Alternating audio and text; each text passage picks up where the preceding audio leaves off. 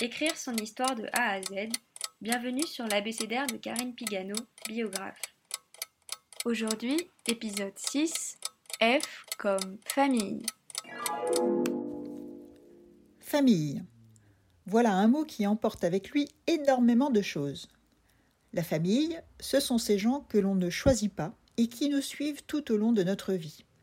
Ce sont ces personnes que l'on aime tout court et ou que l'on aime détester chacun la sienne, qui occupe plus ou moins de place quand on se raconte, avec les histoires de famille, si savoureuses à transmettre de génération en génération, les secrets de famille parfois plus difficiles à partager.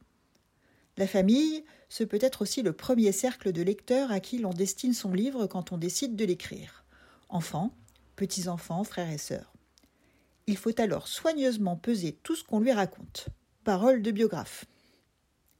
Prochain épisode, G comme goût.